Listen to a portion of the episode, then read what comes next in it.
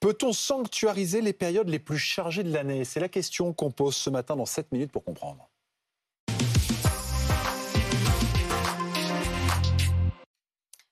Avec nous pour en parler, Bruno Gazo, bonjour. Vous êtes le président de la FNOT, la Fédération nationale des associations d'usagers des transports. Stéphanie Matedi Lecoq est avec nous également. Vous êtes la directrice de l'Institut Alixio de formation au dialogue social. Nicolas Dose est avec nous sur ce plateau. Mais d'abord, on va retrouver Antonino Gallofaro. C'est notre correspondant en Italie. On entend beaucoup de responsables politiques français parler en ce moment de l'exemple italien. Mais vous faites quoi exactement?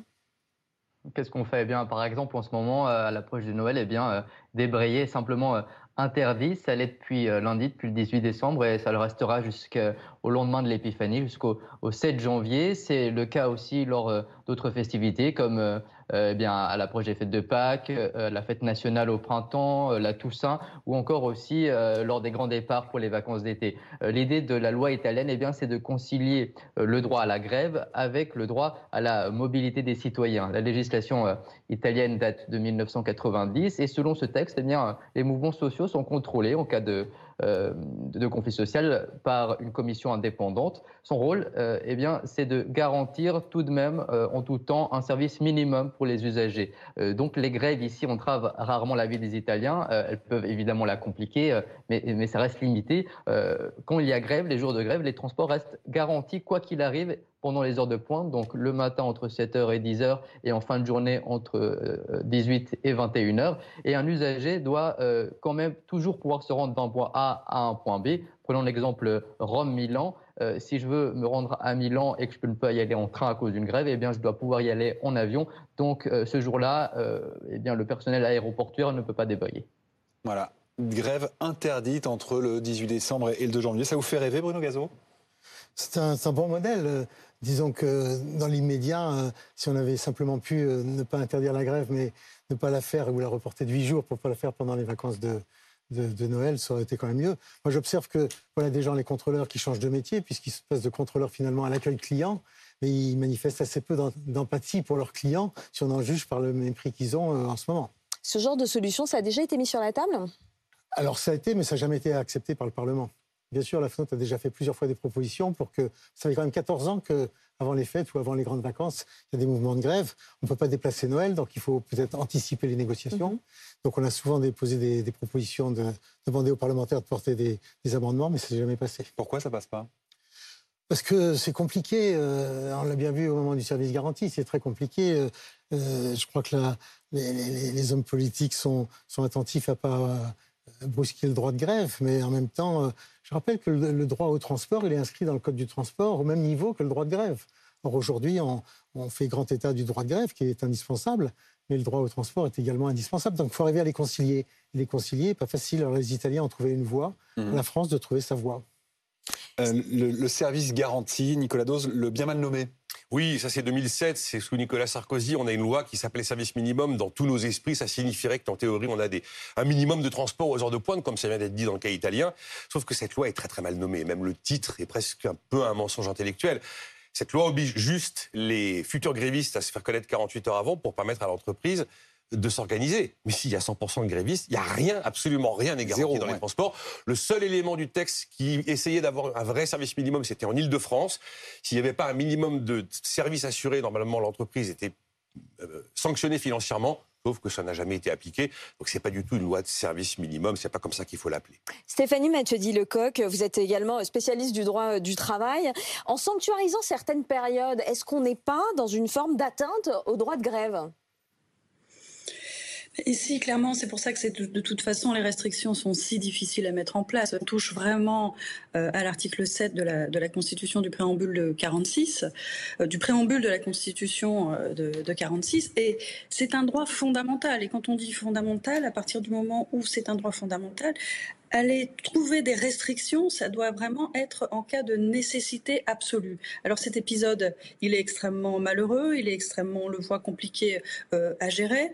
Euh, ce qui compte effectivement, euh, l'idée de travailler sur un préavis plus long, laissant finalement les choses se faire en matière de négociation, c'est peut-être plus intéressant et ça passera sans doute plus mhm. Facilement en termes législatifs que effectivement dire bon bah il y a des périodes de l'année où de toute façon on ne peut pas faire grève. On le voit effectivement en Italie, on peut le voir euh, euh, en Allemagne, en, France quand on connaît la, culture historique et finalement l'arrachement de ce droit de grève euh, en 1864, ça va être très compliqué d'organiser de, manière législative des restrictions.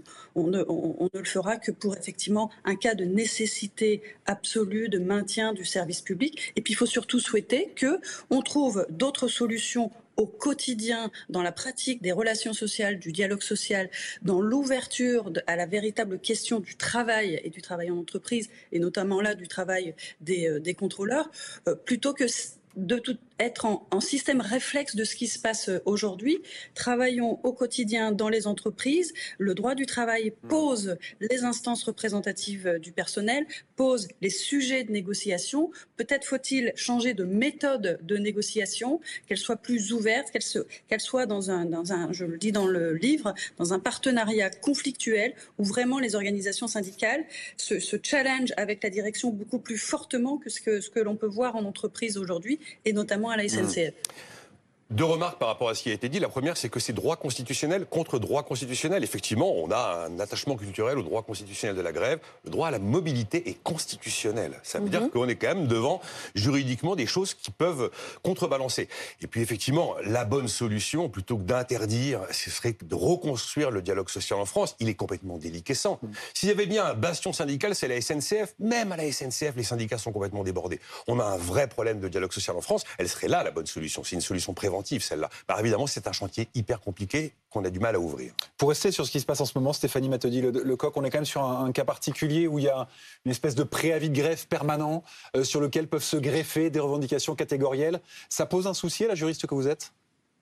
Bah, c'est malheureusement le jeu des relations sociales en France est un peu comme le jeu du chat et, de la souris. C'est-à-dire que on a effectivement imposé euh, cette loi à partir de 2007 sur euh, le minimum, le, service minimum, le service euh, garanti, qui fait que il faut un préavis de grève. Dans le secteur privé, ce préavis de, grève n'existe pas. Il existe, et c'est logique, dans le secteur public. Et puis on l'a travaillé, on essaye de l'allonger, on mhm. essaye de le modifier effectivement pour entamer, pour nous laisser du temps pour entamer les négociations, pour que ce préavis finalement et la grève n'existe pas. Ça sert à ça le préavis de grève. Ça sert à tout faire pour que la grève ne soit pas euh, maintenue. Il y, a ce, il y a ce dépôt qui est effectivement euh, organisé cinq jours avant, et puis après les, euh, les, ceux qui vont faire partie de la grève doivent effectivement à titre individuel dire moi je prendrai euh, part à la grève, euh, c'est un principe, euh, encore une fois, issu d'un droit constitutionnel qui est compliqué. Et le réflexe des organisations syndicales, c'est de dire bon bah très bien, ben moi je vais poser des préavis systématiques, c'est-à-dire qu'ils ont déjà entamé, euh, il suffit de, mmh. limiter les dates, le secteur géographique, euh, et puis les revendications, et donc ils se préparent, ils anticipent comme, euh, comme mmh. pourrait l'anticiper finalement une direction, ils anticipent, et puis les mmh. préavis peuvent être prévus ad vitam aeternam, et, c'était la spécialité de Sudrail en son temps. Oui. Bruno Gazo, Bruno Gazo, d'un mot, on voit se profiler à peu près le même scénario pour le week-end prochain, le week-end du jour de l'an. Vous êtes optimiste ou pas? J'essaye de l'être, oui. Parce que ça fait beaucoup de désagréments pour beaucoup de gens. Enfin, j'ai eu beaucoup de remontées de, gens vraiment mécontents, vraiment, mécontents de ne pas pouvoir passer Noël en famille, de ne pas pouvoir réunir leurs enfants, etc. Moi, j'espère que pour euh, les prochaines fêtes, euh, ce sera possible. J'observe que la SNCF a fait un gros effort d'information voyageurs avant. Parce qu'habituellement, les, les, grévistes se déclarent deux jours avant et la SNCF annonce son plan de transport la veille à 17h. Vous ne pouvez pas vous trouver d'autres solutions en quelques minutes. On croise les doigts. Donc là, le faire, euh, s'il se déclarait déjà trois jours avant, l'information voyageur serait meilleure déjà.